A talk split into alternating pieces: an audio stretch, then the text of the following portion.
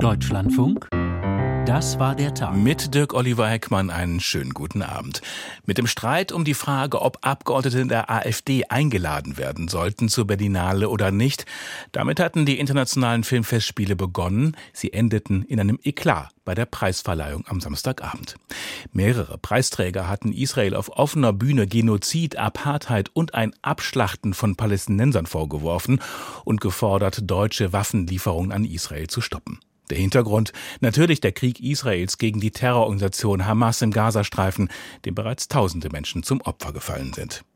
Was die Preisträger nicht erwähnten, dass die Hamas am 7. Oktober mit ihrem Massaker an israelischen Zivilisten den Krieg ausgelöst hatte. Seitdem stehen die Organisatoren der Berlinale in der Kritik, unter anderem vorgetragen vom israelischen Botschafter, vom Zentralrat der Juden in Deutschland und von der deutsch-israelischen Gesellschaft. Schlimm ist, wenn die Botschaft aus Berlin und von der Berlinale ist, Israel-Hass hat hier einen Platz, Antisemitismus wird unwidersprochen geduldet und sogar beklatscht. Soweit Volker Beck von der Deutsch-Israelischen Gesellschaft. Heftige Kritik gab es aber auch aus der Politik. Kulturstaatsministerin Claudia Roth kündigte eine umfassende Prüfung an. Auch Kanzler Scholz distanzierte sich. Wir berichten gleich. Außerdem das ungarische Parlament beendet die Blockade des NATO-Beitritts Schwedens und Bundespräsident Steinmeier fordert ein Bündnis für die Demokratie. Beginnen wollen wir aber mit Bundeskanzler Scholz. Er hat sich ja bislang immer dagegen gewehrt, der Ukraine weitreichende Taurus-Marschflugkörper zu liefern, die sie so dringend angefordert hatte, um militärische Ziele hinter der Frontlinie bekämpfen zu können. Die Gründe für seine Ablehnung blieben ein wenig im Wagen, bis heute, denn heute hat Scholz sein Nein noch einmal öffentlich bekräftigt und es deutlicher als zuvor begründet. Mehr dazu von Frank Capellan.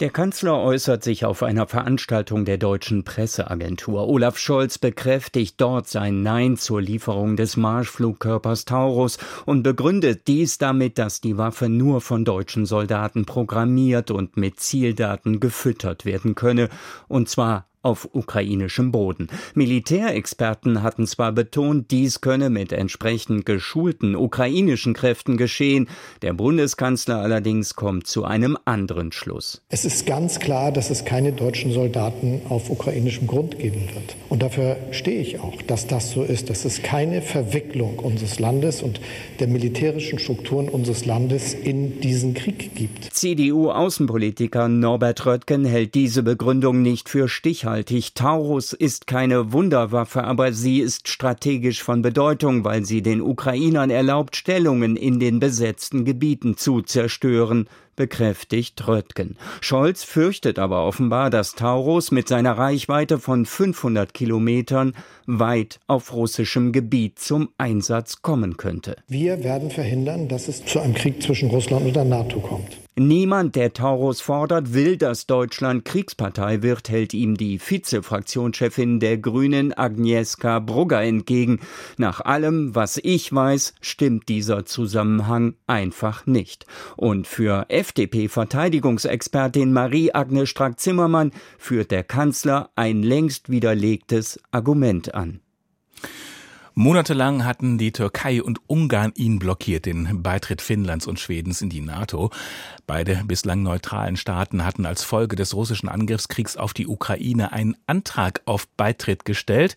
Bei Finnland ist er bereits vollzogen, aber auch der Weg für Schweden ist jetzt frei, denn das Parlament in Budapest gab jetzt nach einer langen Hängepartie grünes Licht. Oliver Schosch berichtet. Im ungarischen Parlament gab es heute kurz vor der Abstimmung noch einmal eine Rede von Orban. Er schwor die Abgeordneten, vor allem sein eigenes Zweidrittel-Mehrheitslager, darauf ein, sie sollen Schwedens NATO-Beitritt zustimmen. Orban betonte, dass man diese Entscheidung völlig frei treffen würde, unabhängig des Drucks, der vor allem von den USA kam. Magyarország szuverén ország, nem tűri Ungarn ist ein souveränes Land, das sich von niemandem etwas diktieren lässt. Schweden und Ungarn haben eine lange gemeinsame Geschichte und wir wissen, wie wir Meinungsverschiedenheiten klären. Und wir brauchen da keine Beeinflussung von außen. Der Besuch des schwedischen Premierministers am vergangenen Freitag hat dazu beigetragen, dass sich unsere bilateralen Beziehungen verbessern. Es bleiben Meinungsverschiedenheiten, aber wir können sie akzeptieren. Wir sind für eine NATO-Erweiterung, denn wir schützen uns gegenseitig gegen Attacken von außen. Deshalb ist es auch wichtig, dass wir ein neues NATO-Mitglied hineinlassen. Ich bitte die Abgeordneten, für Schwedens NATO-Beitritt zu stimmen. Így kérem képviselőtársaimat, a mai napon szavazzák meg a Svédország NATO csatlakozásáról szóló országgyűlési határozatot. Welche Faktoren am Schluss entscheidend dafür waren, dass Ungarn jetzt seine Blockadehaltung aufgibt, das bleibt wohl Orbans Geheimnis. Ungarn hatte sich der Türkei angeschlossen, als sie den schwedischen NATO-Beitritt blockierte. Die Türkei wollte, dass Schweden die kurdische Untergrundorganisation PKK im eigenen Land härter verfolgt und die Türkei wollte F-16 Kampfjets von den USA. Und als dann die Türkei unabgesprochen ihre Blockade aufgab, blieb nur noch Ungarn als einziger Blockierer übrig. Und das wollte Orban nach eigenen Angaben eigentlich nicht. Am Ende hat die ungarische Blockade nicht wirklich Sinn gemacht, sagt der Experte für internationale Beziehungen an der Andraschi-Universität Budapest, Andros Hetjei. Es liegt im ungarischen Interesse. Wirtschaftlich, politisch, militärisch war es klar, dass für uns ein Vorteil wäre, wenn Schweden Mitglied sein wird. Aber wieso es so lange gedauert hat, war die gute Freundschaft zu der Türkei. Ganz einfach diese persönliche Beziehung. Man sieht eine politische Verwandtschaft zu Erdogan. Man hat gute wirtschaftliche Kontakte, auch jetzt militärische Kontakte. Wir beziehen Technik aus der Türkei. Orban-Kritiker werfen dem ungarischen Premier vor, Schweden als Faustpfand missbraucht zu haben. Orban habe ein Ungarn-kritisches EU-Land unter Druck setzen wollen, dafür, dass er innerhalb der EU so oft kritisiert und mit Finanzsperren belegt wird, wegen seiner autoritären Politik und weil er gegen EU-Rechtsstaatlichkeitsprinzipien verstoße. Orban ist bekannt für seine guten Beziehungen zu Russland. Doch er zeigte bei seiner Rede im Parlament auch ein Stück weit Distanz zu Russland, sodass nicht der Verdacht aufkäme, Putin habe ihm die NATO-Aufnahmeblockade gegen Schweden diktiert. Orban bezeichnete Russland als Aggressor im Ukraine-Krieg. Doch dann kam es zu einer Provokation seiner Fidesz-Fraktion. Als ein Oppositionsabgeordneter eine Schweigeminute ausrief für den im russischen Straflager gestorbenen Regierungskritiker Alexei Nawalny, blieben die Regierungsabgeordneten der Fidesz-Partei demonstrativ sitzen. Orban sagte dann über Nawalny, dass Chauvinisten kein Recht auf Respekt hätten. Kein Recht für Chauvinisten, so nennt Viktor Orban also den Kreml-Kritiker Nawalny. Unterdessen meldet heute eine enge Vertraute Nawalnys zwischen Moskau und Berlin habe es noch kurz vor Nawalnys Tod im sibirischen Straflager Gespräche für einen Gefangenenaustausch gegeben. Frank Eichmann berichtet. Es wird wohl keinen Regierungsvertreter geben, der diese Geschichte je öffentlich bestätigen wird, nicht in Russland, nicht in Deutschland, nicht in den USA.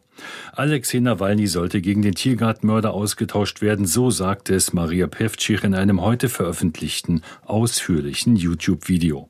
Maria Pevcich war Vertraute des kürzlich Verstorbenen und sie ist Chefin des in den USA angemeldeten Antikorruptionsfonds. In Russland wurde der Antikorruptionsfonds Nawalnys als extremistisch verboten.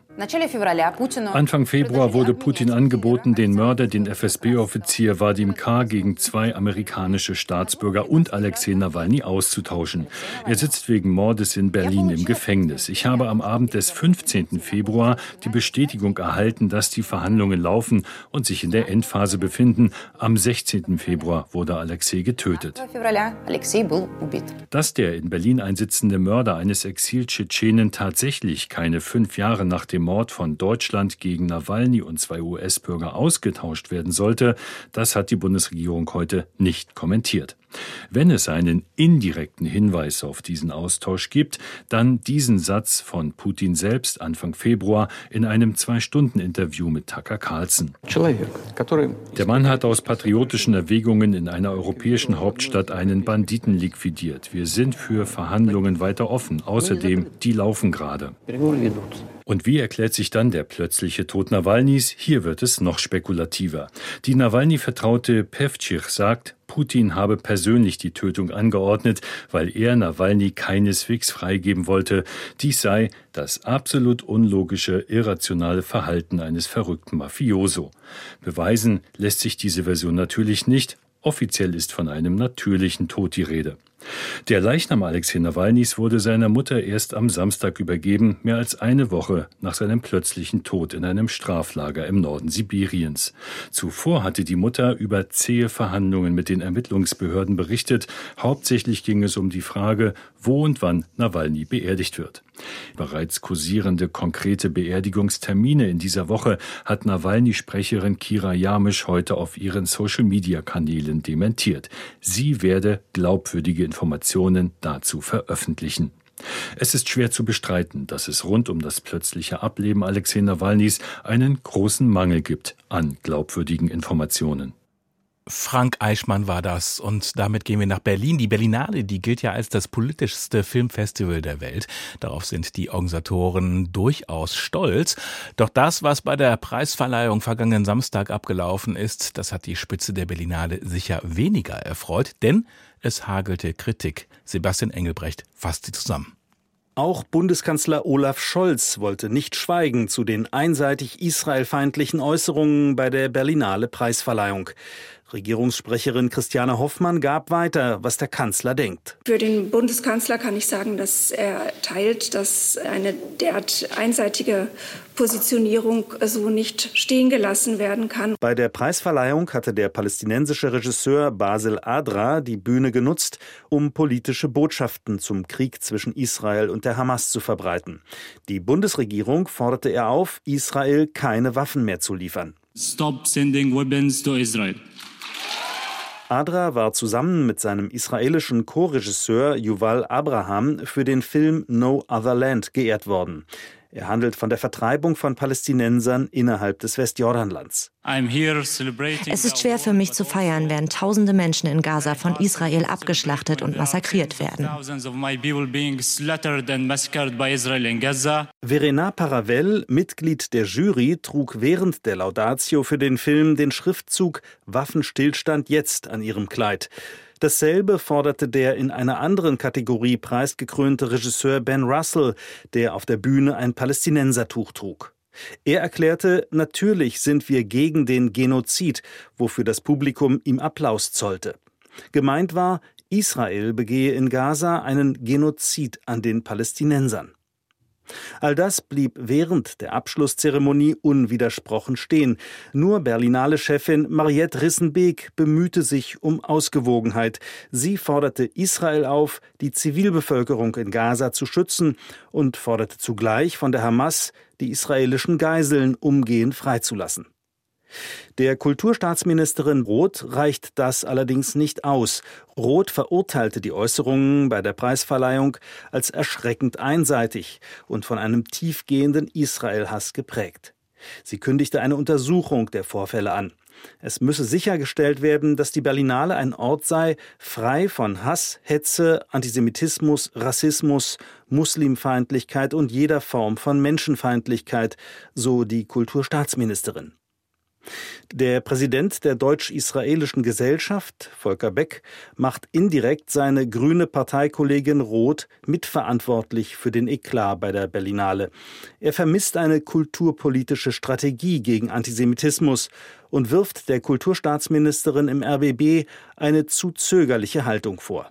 Das gelte auch für das Thema Kulturförderung. Das muss mal geklärt werden. Für Antisemitismus, auch für antisemitische Kultur gibt es kein Geld. Da scheut sich die Kulturstaatsministerin seit längerem hier ein Konzept vorzulegen. Volker Beck im Bericht von Sebastian Engelbrecht. Bisher hatten sich die Grünen strikt geweigert, das Abscheiden und unterirdische Speichern von Kohlendioxid, die sogenannte CCS-Technologie in Deutschland zuzulassen. Auch Wirtschaftsminister Habeck war bisher dagegen. Doch jetzt vollzog er eine Wende. Die Abscheidung von Kohlendioxid soll jetzt doch in bestimmten Fällen möglich werden. Das Ziel, auch damit die Klimaschutzziele der Bundesregierung zu erreichen. Umweltverbände, die zeigen sich allerdings verärgert und auch unter den Grünen hält sich die Begeisterung in Grenzen. Martin Polanski. Es ist ein Kürzel, das noch für einige Debatten hierzulande sorgen dürfte. CCS, das steht für Carbon Capture and Storage, bedeutet klimaschädliches CO2, wird beispielsweise in der Zementindustrie abgefangen, um es anschließend im Meeresboden zu speichern. In Norwegen und in Dänemark gibt es dafür bereits entsprechende Pilotprojekte und aus Sicht von Wirtschaftsminister Robert Habeck von den Grünen braucht es CCS auch in Deutschland. Die Technik ist an vielen Stellen weiterentwickelt worden und aus meiner Sicht ist sie reif und sicher. Und sie biete einen entscheidenden Vorteil. Durch die Speicherung im Meeresboden gelange das klimaschädliche Kohlendioxid nicht in die Atmosphäre. Der Wirtschaftsminister von den Grünen hat daher Eckpunkte für eine sogenannte Carbon Management Strategie erarbeiten lassen. Wichtigstes Ziel, CCS soll besonders energieintensiven Industriezweigen zukünftig ermöglichen, weitgehend klimaneutral zu produzieren, indem das unvermeidbare CO2 entsprechend abgeschieden und entsorgt wird. Lagerstätten in der Nordsee sollen dafür erkundet werden. Angedacht ist auch ein Pipeline-Netz, um abgeschiedenes CO2 zu transportieren. Ein großer Meilenstein für die Klimapolitik in Deutschland und in Europa. Nennt der Direktor des Potsdam Instituts für Klimafolgenforschung Ottmar Edenhofer die Pläne. Nach Edenhofers Einschätzung ist CCS ein wichtiger Baustein, damit Deutschland 2045 klimaneutral werden kann. Martin Polanski war das. Und das Thema vertieft habe ich im Gespräch mit Sascha Müller-Krenner. Er ist Bundesgeschäftsführer der Deutschen Umwelthilfe. Herr Müller-Krenner, meine erste Frage an Sie. Der Klimaökonom Ottmar Edenhofer, der Direktor des Potsdam Instituts für Klimafolgenforschung und ausgewiesener Experte, der sagt, ohne CCS werde es schwierig oder gar unmöglich werden, die Klimaziele zu erreichen. Wirtschaftsminister Habeck schließt sich dem an. Was wissen Sie, was die beiden nicht wissen? Mag schon sein, dass man die Kohlenstoffabscheidung braucht für bestimmte Prozesse, die sich ansonsten nicht äh, CO2-frei gestalten lassen. Zum Beispiel bei der Zementproduktion entsteht rein chemisch auch CO2 und wenn man das dann abscheidet, irgendwo speichert, ist das eine gute Sache für das Klima. Aber jetzt Gaskraftwerke neu zu bauen und dann zu sagen, man baut dann Leitungen vom Kraftwerk in die Nordsee und pumpt dort das CO2 unter die Meeresoberfläche bei unbekannten ökologischen Folgen ist, glaube ich, keine gute Idee und dagegen wehren wir uns. Mhm. Aber nochmal zurück zu der Aussage. Ohne CCS wird es schwierig oder gar unmöglich werden, die Klimaziele zu erreichen. Das sagte Ottmar Edenhofer. Das teilen Sie auch nicht. Wie oft ist es eine Frage der Dosierung? CCS für die Bereiche, wo es absolut nicht anders geht, ist sicher richtig und wichtig. Zum Beispiel Aber in der Zementindustrie. Zum Beispiel die Zementindustrie. Und es gibt so ein paar andere chemische Prozesse. Wie gesagt, da entsteht CO2 eben nicht dadurch, dass man etwas verbrennt, sondern als Ergebnis der chemischen Reaktion. Und das Zeug landet sonst auch in der Atmosphäre. Das abzuspeichern ist gut und sinnvoll. Aber in der Energieproduktion, wo es entsteht durch die Verbrennung von Kohle oder eben Erdgas, da haben wir ein Problem und da sollten wir auf 100 Prozent erneuerbare Energien setzen. Auch deswegen, weil die Speicherstellen für CO2 unter der Meeresoberfläche oder auf Land sind auch begrenzt. Vor allem die sicheren, die also keine Leckagen haben, sind begrenzt. Habeck sagt, und das Meer ist groß. Habeck äh, irrt leider in diesem Punkt, weil das Meer in gerade die deutsche ausschließliche Wirtschaftszone, also die Nordsee, die deutsche Nordsee, um die es geht, ist schon vielfach überbucht. Es gibt Fischerei, es gibt die Windenergie, es gibt touristische Nutzung, es gibt auch aus gutem Grunde Meeresnaturschutzgebiete, dass ein bisschen was von der Natur noch übrig bleibt und deswegen ist das Meer nicht groß, sondern es gibt schon viel zu viele Industrienansprüche, die auf die Nordsee eben Anspruch erheben. Und da ist eigentlich kein Platz für Dinge, die wir auch anders machen könnten. Mhm. Das sind jetzt eine Reihe von Einwänden, die Sie da geltend machen. Der Wirtschaftsminister Habeck sagt allerdings, Zitat, wir leben nicht mehr in einer Welt, in der wir Rosinen picken können, sondern wir müssen nutzen, was verfügbar ist. Liegt da falsch? Wir leben vor allem nicht mehr in einer Welt, wo wir unbegrenzt Geld zur Verfügung haben. Das haben ja die Haushaltsberaten, das hat die Haushaltskrise ja gezeigt. Und das Geld, was uns bleibt, das sollten wir investieren in erneuerbare Energien, in die Stromnetze, in Stromspeicher, aber doch ganz sicher nicht in CO2-Leitungen. Das sind doch Industrien aus dem 20. Jahrhundert. Wir sollten die Mittel, die wir haben, gezielt investieren für die Klimaneutralität. Robert Habeck hat heute bei der Pressekonferenz auch gesagt, die Technik sei sicher. Kann man das aus Ihrer Sicht so sagen? Leider Gottes ist die Technik nicht nachgewiesenermaßen sicher. Es gibt gerade für die Lagerung von CO2 unter dem Meer noch keine Studien. Es gibt natürlich keine Langfristerfahrungen. Wir brauchen deswegen Umweltverträglichkeitsprüfungen. Ganz, ganz wichtig, gerade in dem sensiblen Ökosystem der Nordsee, was ohnehin schon sehr, sehr stark belastet ist, wo wir auch den Rückgang der Fischpopulation haben, wo unter Wasser nicht mehr so viel lebt und dort dürfen wir nicht weiter eingreifen, ohne dass wir die Umweltverträglichkeit sorgfältig prüfen. Und das ist nicht geschehen. Das abgeschiedene Kohlendioxid soll ja nur unter dem Meer verbracht werden, nicht unter der Erde, also an Land. Ist das aus Ihrer Sicht nicht doch auch ein guter Kompromiss? wenn man das CO2 unter dem Meer speichert, verpresst, reinpumpt in die Erde, in den Boden unter dem Meer, dann wissen wir darüber noch viel weniger als über das, was auf dem Land passiert. In dem Land würde man ja alte Gaslagerstätten nehmen, alte Bergbaustätten und unter dem Meer wissen wir teilweise viel zu wenig über die Geologie und stellen Sie sich einmal vor, das CO2 entweicht wieder, das würde dann entweichen. Erstens landet es langfristig dann auch wieder in die Atmosphäre und Vielleicht löst es aber eben auch Reaktionen unter dem Meer aus mit verheerenden ökologischen Folgen. Wir wissen über unseren Meeresboden noch viel zu wenig und insofern ist es ein Risiko, was wir nur dort eingehen sollten, wenn es eben gar nicht mehr anders geht. Wenn es gar nicht mehr anders geht, zum Beispiel in der Zementindustrie, Sie haben es ja gerade schon angesprochen, jetzt sagt Robert Habeck aber, es sei nicht sehr logisch, wenn Deutschland sage, CCS sollte möglich sein, nämlich in den Bereichen, wo es gar nicht anders geht und gleichzeitig zu sagen, aber nicht bei uns. Ist das nicht tatsächlich eine scheinheilige Position? Wissen Sie, was nicht logisch ist? Die Bundesregierung und die Außenministerin, die Klimabeauftragte waren bei der letzten Weltklimakonferenz in Dubai und haben dort gesagt, CCS ist die absolute Notlösung und die arabischen Öl- und Gasstaaten sollen das eben nicht machen, um ihre fossilen Geschäfte zu verlängern. Und jetzt machen wir es in Deutschland selber. Und natürlich macht es einen Unterschied, ob man sagt, wir haben hier ein notwendiges Übel, Dinge, die man nicht vermeiden kann, die müssen wir eben tun, oder es ist uns zu kompliziert oder zu teuer jetzt schneller die Erneuerbaren auszubauen. Wir setzen stattdessen auf Erdgaskraftwerke. Also das ist der einfache Weg raus, aber es ist leider nicht der klimaneutrale. Mhm. Dennoch hat Robert Habeck ja jetzt diese Kehrtwende vollzogen. Innerhalb der Grünen Fraktion gibt es auch ein bisschen Gegrummel. Gehen Sie denn davon aus, dass man den Plan von Robert Habeck so verwässern kann im Parlament, dass es im Prinzip am Ende nicht zu so einer Umsetzung kommt? Die klimapolitische Sprecherin der Grünen Bundestagsfraktion, das ist die Abgeordnete Lisa Badum, hat gesagt, das ist nicht die Position der Grünen Fraktion. Die Grüne Fraktion möchte keine CO2-Abscheidung für Gaskraftwerke. Und insofern hoffe ich, dass nicht nur die Grüne Fraktion bei dieser klaren Position bleibt, sondern zum Beispiel auch Leute aus der SPD und sagen, das wollen wir nicht, weil sowas im Koalitionsvertrag auch nicht vorgesehen. Der Bundesgeschäftsführer der Deutschen Umwelthilfe, Sascha Müller-Krenner, war das. Herr Müller-Krenner, ich danke für das Gespräch. Dankeschön. Sie hören das Journal vor Mitternacht im Deutschlandfunk. Jetzt ist es 23.32 Uhr. Wir kommen jetzt zu unseren Kurzberichten. Begleitet von teils gewalttätigen Bauernprotesten haben die EU-Agrarminister über Erleichterungen für Landwirte beraten. Paul Vorreiter. Der belgische Agrarminister Claron Wall sagte, die Vorschläge der EU-Kommission dazu gingen in eine richtige Richtung, reichten aber nicht aus. Landwirtschaftskommissar Wojciechowski sprach sich nach dem Treffen für flexiblere Umweltauflagen für die Landwirte aus. Europaweit protestieren Bauern unter anderem gegen zu strenge Umweltvorgaben im Rahmen des europäischen Grünen Deals, Billigimporte aus Drittstaaten und zu viel Bürokratie. Die EU-Kommission hatte mehrere Sofortmaßnahmen präsentiert, mit denen Betriebskontrollen reduziert und Verwaltungsaufwand gemindert werden sollen. Die Brüsseler Behörde lockerte auch Vorschriften, wonach ein Mindestanteil an Brachland auf Ackerflächen bereitgestellt werden muss.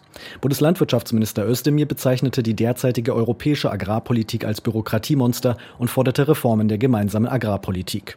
Rund ein Drittel der EU-Ausgaben werden dafür ausgegeben. Demnächst beginnen die Verhandlungen über die nächste siebenjährige Förderperiode ab dem Jahr 2028.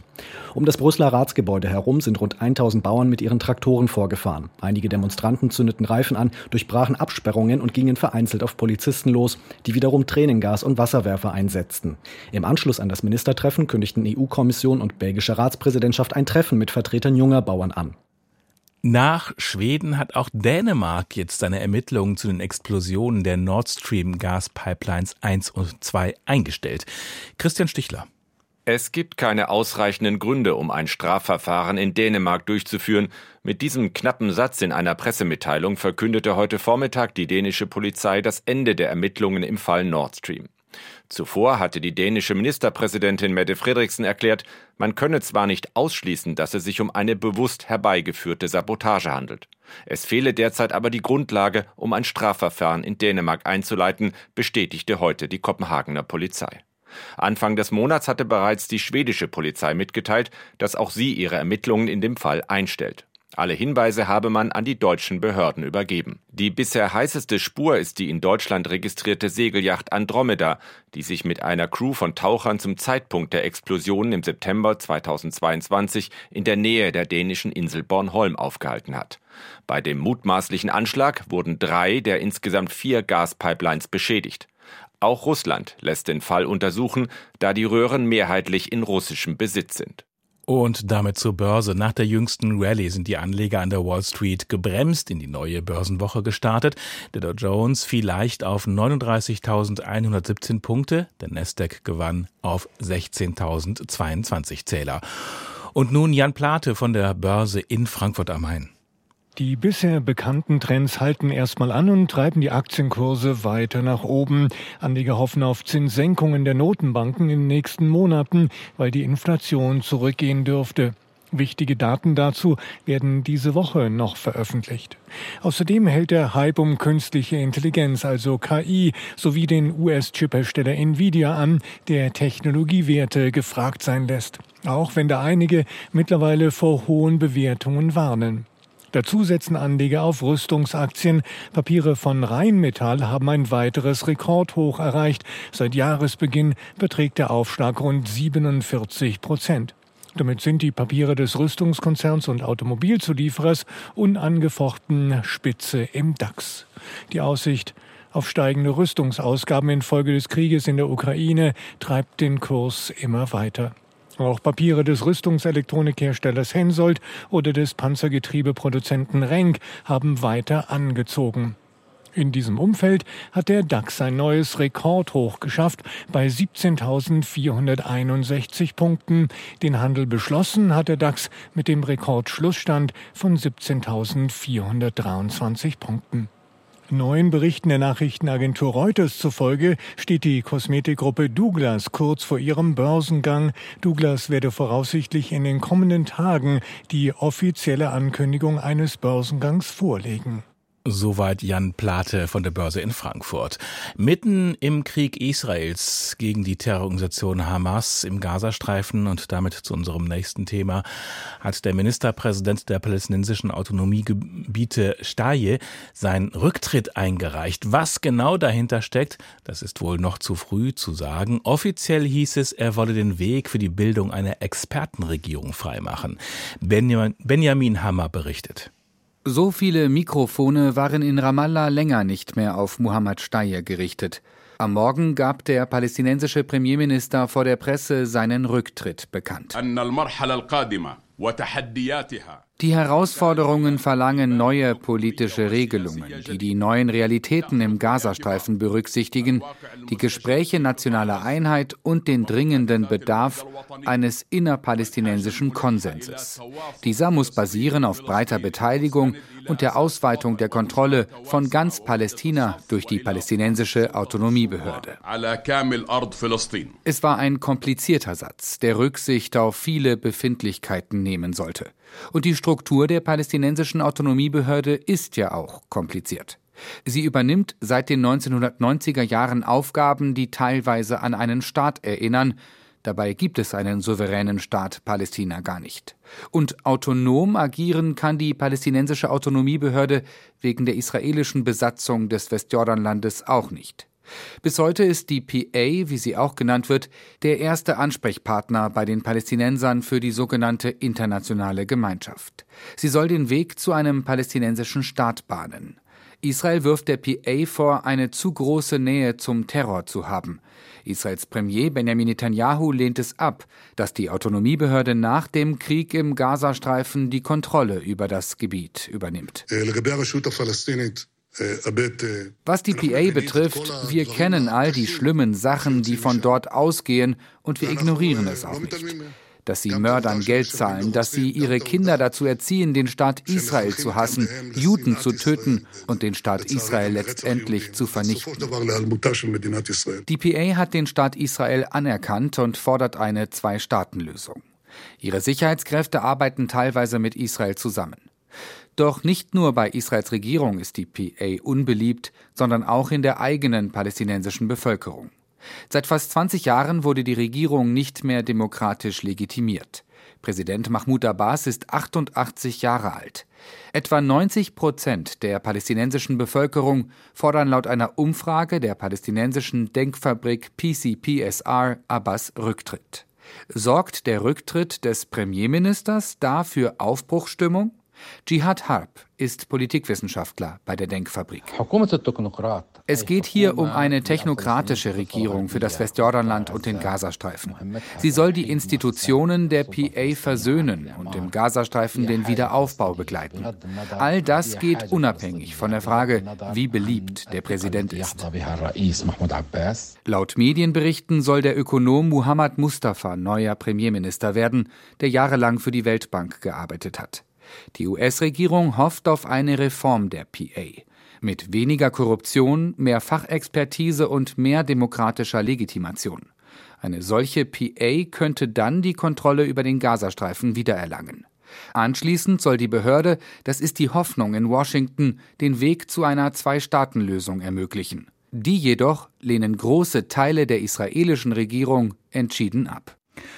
Zurück ins Inland, während die Verfassungsschutzämter in Sachsen, Thüringen und Sachsen-Anhalt die dortigen Landesverbände der AfD als gesichert ex rechtsextrem einstufen, firmiert die AfD auf Bundesebene beim Verfassungsschutz nach wie vor lediglich als Verdachtsfall. Doch das könnte sich bald ändern. Die Süddeutsche Zeitung, die meldet nämlich, der Geheimdienst arbeite an einer Neueinstufung der Gesamtpartei. Mehr dazu von Gudela Geuter. Seit drei Jahren stuft das Bundesamt für Verfassungsschutz die AfD als Verdachtsfall ein. Das ist länger als in solchen Fällen üblich. An sich wird nach etwa zwei Jahren entschieden, ob sich ein Verdacht erhärtet oder nicht. In diesem Fall allerdings zieht sich die gerichtliche Auseinandersetzung über die Einstufung in die Länge. Nach mehreren Verschiebungen will das Oberverwaltungsgericht Münster in zweiter Instanz nun am 12. März verhandeln. Vor diesem Hintergrund ist die Berichterstattung der Süddeutschen Zeitung zu verstehen. Demnach soll ein neues Gutachten zur AfD weitgehend fertig sein. Die Erwägungen des Gerichts sollten aber noch ausgewertet werden und in das neue Papier einfließen. Dabei zitiert die Zeitung einen internen Vermerk. Demnach würden nicht alle Parteimitglieder als Anhänger extremistischer Strömungen betrachtet, aber die Strömung um Björn Höcke, das sogenannte solidarisch-patriotische Lager, gewinne an Einfluss. Anders als bisher soll außerdem das Verhältnis der Partei zu Russland einen eigenen Abschnitt bekommen. Das Bundesamt für Verfassungsschutz kommentierte den Bericht wie üblich nicht. Zu behördeninternen Abläufen nehme man grundsätzlich keine Stellung.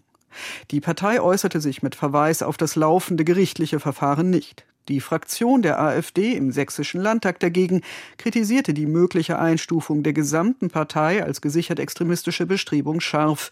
Ihr sicherheitspolitischer Sprecher Carsten Hütter mutmaßte, mit der Einstufung wolle der Verfassungsschutz der Partei vor den drei in diesem Jahr anstehenden Landtagswahlen in Ostdeutschland so wörtlich maximal schaden. In der Gerichtsverhandlung in Münster Mitte März steht auch die Einstufung der Jugendorganisation, der jungen Alternative, als Verdachtsfall auf der Agenda sowie die des inzwischen aufgelösten sogenannten Flügels um Björn Höcke als gesichert extremistisch. Inzwischen sieht der Bundesverfassungsschutz auch die Jugendorganisation als gesichert rechtsextrem.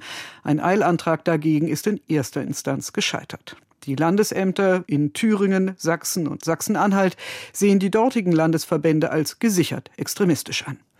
Seit Wochen gehen Hunderttausende für die Demokratie und gegen Rechtsextremismus auf die Straße. Der Hintergrund natürlich das Erstarken der AfD und das Treffen von Vertretern dieser Partei und der rechtskonservativen sogenannten Werteunion mit führenden Köpfen der identitären Bewegung nahe Potsdam. Jetzt hat sich Bundespräsident Steinmeier erneut in die Debatte eingeschaltet. Mit den Chefs von großen internationalen Firmen wie Mercedes oder Porsche und Gewerkschaftern hat er in Stuttgart eine Erklärung für Demokratie unterzeichnet. Katharina Thoms war dabei.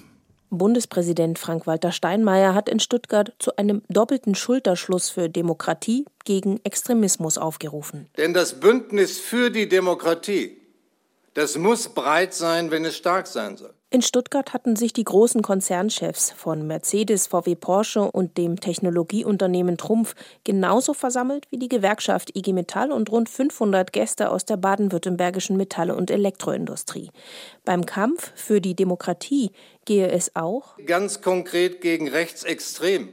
Es geht darum, eine klare Grenze zu ziehen zwischen den Demokraten auf der einen Seite und denen, die Demokratie verachten und angreifen. Der Bundespräsident war auf Einladung der Unternehmer und Gewerkschafter Baden-Württembergs nach Stuttgart gekommen. Immer wieder hatte es Forderungen gegeben, die Wirtschaft möge sich klarer positionieren. Die gemeinsame Erklärung jetzt betont die Vielfalt in der Gesellschaft und Belegschaft. Auch in Zukunft müsse sie eine Stärke der hiesigen Wirtschaft sein, Mercedes-Chef Ola Kellenius. Wir alle merken derzeit, dass sie keine Selbstverständlichkeit sind. Vielmehr müssen wir uns immer wieder aufs Neue für sie stark machen und sie verteidigen. Der Mercedes-Chef hat seit vergangenem Jahr neben seiner schwedischen auch die deutsche Staatsbürgerschaft. Auch deshalb grenze er sich selbst von Fremdenfeindlichkeit ab, so Kelenius. Die gemeinsame Erklärung soll aber auch ein Zeichen der Wertschätzung für die Belegschaft sein. Ohne unsere Mitarbeiterinnen und Mitarbeiter mit Migrationshintergrund würde kaum eine S-Klasse entwickelt, gebaut und verkauft werden. Wir brauchen und wollen diese Menschen und wir sind froh und stolz, sie in unserer Mitte zu haben. Der Appell geht genauso an die Teile der Belegschaft, die selbst zu extremistischen Auffassungen neigen. Im Mercedes-Werk hat die vom Verfassungsschutz beobachtete extreme Gewerkschaft Zentrum Automobil ihren Ursprung.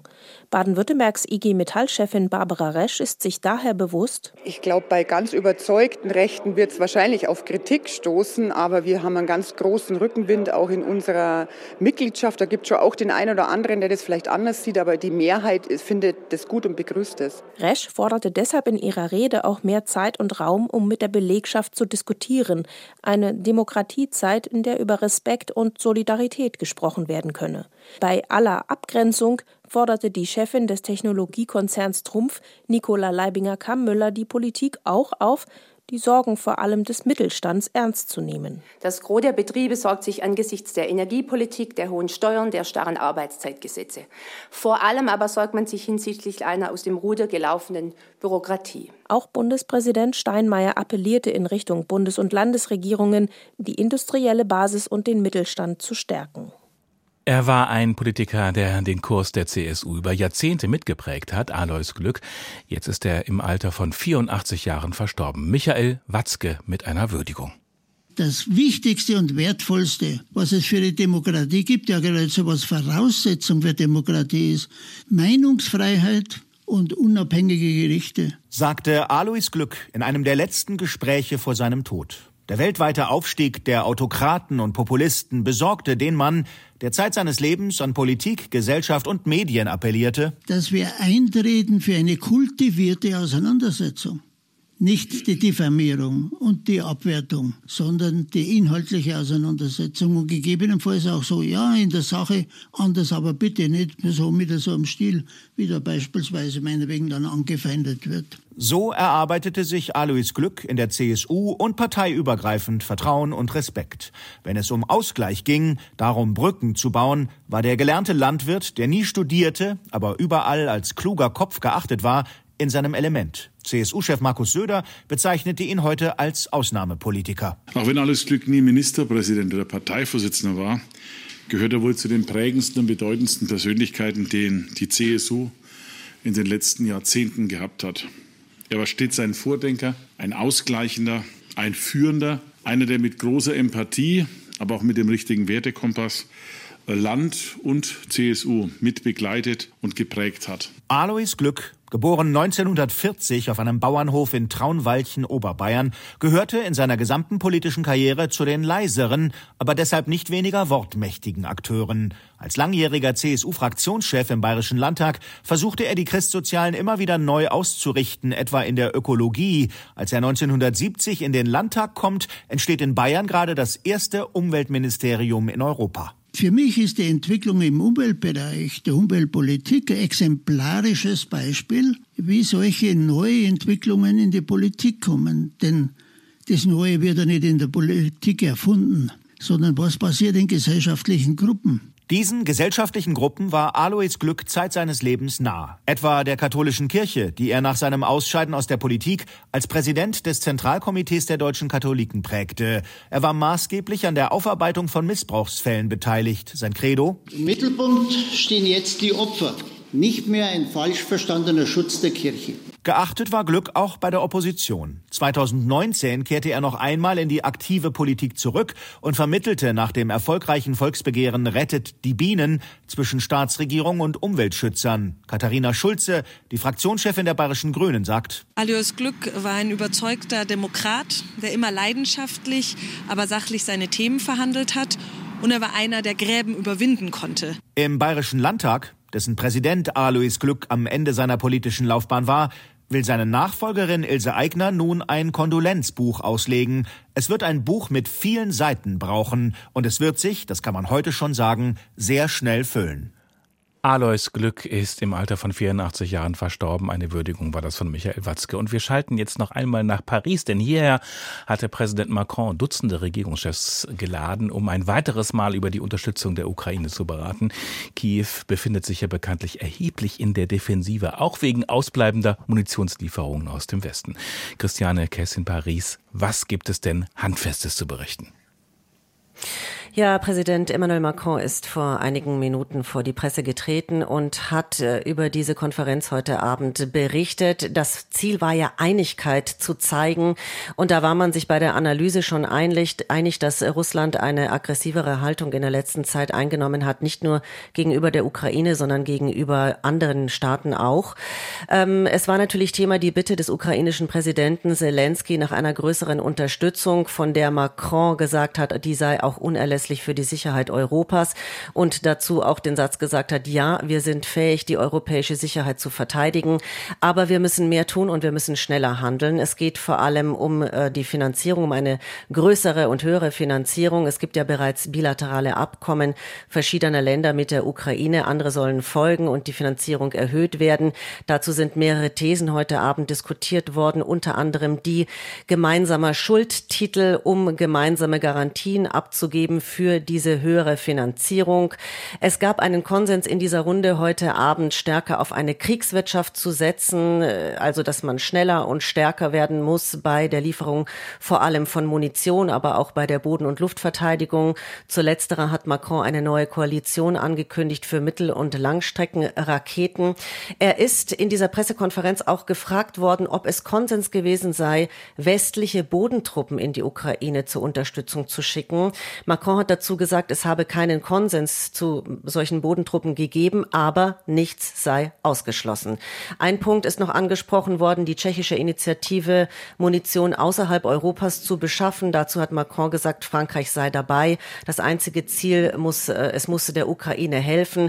Das ist eine leichte Änderung der Haltung Frankreichs, das bisher vor allem darauf gesetzt hat, dass die Waffen und die Munition aus europäischer Produktion für die Ukraine geliefert werden. Dazu will man in den nächsten zehn Tagen jetzt auch schon ein bisschen konkreter werden.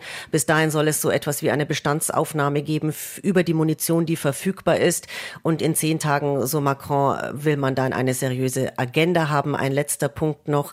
Er ist gefragt worden nach den USA und äh, wie groß die Sorgen sind mit Blick auf die anstehenden Wahlen. Und dazu hat Macron gesagt, wir sollen unsere Zukunft nicht an den äh, amerikanischen Wähler abgeben. Es geht um die europäische Zukunft. Wir müssen fähig sein, es ohne die USA zu schaffen. Ganz kurz noch, Christiane Käs. Frankreich liefert ja im Vergleich zu Deutschland erheblich weniger.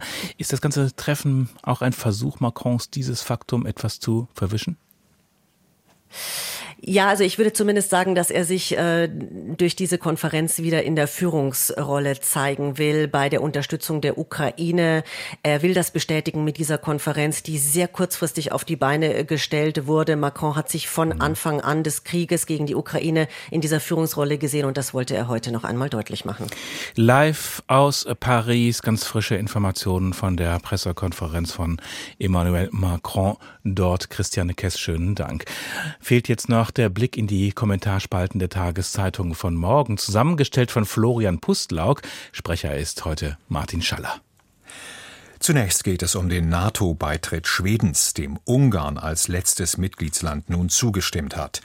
Die Frankfurter Allgemeine Zeitung notiert, dass die Norderweiterung der NATO nicht ganz so schnell vollzogen werden konnte, wie sich das viele in der Allianz vorgestellt hatten, ist im Fall Ungarns noch bemerkenswerter als in dem der Türkei. Es zeigt, wie weit sich Ungarn vom Rest des Westens entfernt hat. Die Südwestpresse aus Ulm bemerkt, der Türkei und Ungarn war vorerst politisches Kalkül wichtiger, letztlich hat der Zusammenhalt aber eben doch gewonnen. Putin hat mit Finnland und Schweden zwei skandinavische Länder in die Arme der NATO getrieben, hebt die Neue Osnabrücker Zeitung hervor. Damit hat der Machthaber im Kreml genau das erreicht, was er doch immer hatte verhindern wollen, die massive Stärkung des ihm verhassten transatlantischen Bündnisses. Der gleichen Meinung ist das Hamburger Abendblatt. Der Beitritt Schwedens beweist aufs Neue, die Allianz wird seit dem Ukraine-Krieg nicht schwächer, sondern stärker. Schlimmer konnte sich Putin nicht verrechnen. Das Handelsblatt schreibt hingegen, die Tatsache, dass der Weg zu einem Beitritt Schwedens mit der Ratifizierung des ungarischen Parlaments nun frei ist, kann kaum die empfindliche Schwächung verhehlen, die das westliche Verteidigungsbündnis zuletzt erlitten hat. Bundeskanzler Scholz hat der Lieferung von Taurus-Marschflugkörpern an die Ukraine erneut eine klare Absage erteilt. Die Leipziger Volkszeitung hält die Begründung, dass Deutschland sonst in einen Krieg verwickelt werden könnte, für schlecht durchdacht. Wladimir Putin wird es nicht abhalten, wann immer er will, die deutsche Ukraine-Unterstützung zur Gefahr für Russland zu erklären. Der Münchner Merkur beleuchtet die Motive des Kanzlers. Er will als der besonnene Kanzler wiedergewählt werden, der das Land aus dem Krieg heraushielt. Auch deshalb sagt er Nein zum Taurus. Und richtig ist ja, dass die Lieferung der Marschflugkörper heikel ist. Die Volksstimme aus Magdeburg wendet ein, bis heute kann sich Olaf Scholz nicht dazu durchringen, zu sagen, was genau das Ziel europäischer Politik für die Ukraine ist. Die Taurus-Erklärung des Kanzlers fügt sich darin ein. Morgen jährt sich die Zeitenwende-Rede des Kanzlers zum zweiten Mal. Dazu schreibt die Rheinzeitung aus Koblenz, die Zeitenwende bedeutet für die Bundeswehr, dass sie besser werden muss. Schneller, flexibler, robuster, abwehrbereiter. Es ist heute schon absehbar, dass für all diese Herausforderungen das erste Sondervermögen Bundeswehr nicht reichen wird. Nach der Zeitenwende ist vor der Zeitenwende, denn es kann noch dicker kommen. Schau war das präsentiert von Martin Schaller. Schönen Dank dafür. Damit geht das Journal vor Mitternacht zu Ende. Gleich nach den Nachrichten Fazit mit Britta Bürger. Eines der Themen Volksbühnenintendant René Polesch ist völlig überraschend gestorben. Am Mikrofon war Dirk Oliver Heckmann. Danke fürs Zuhören und Ihnen eine angenehme Nacht.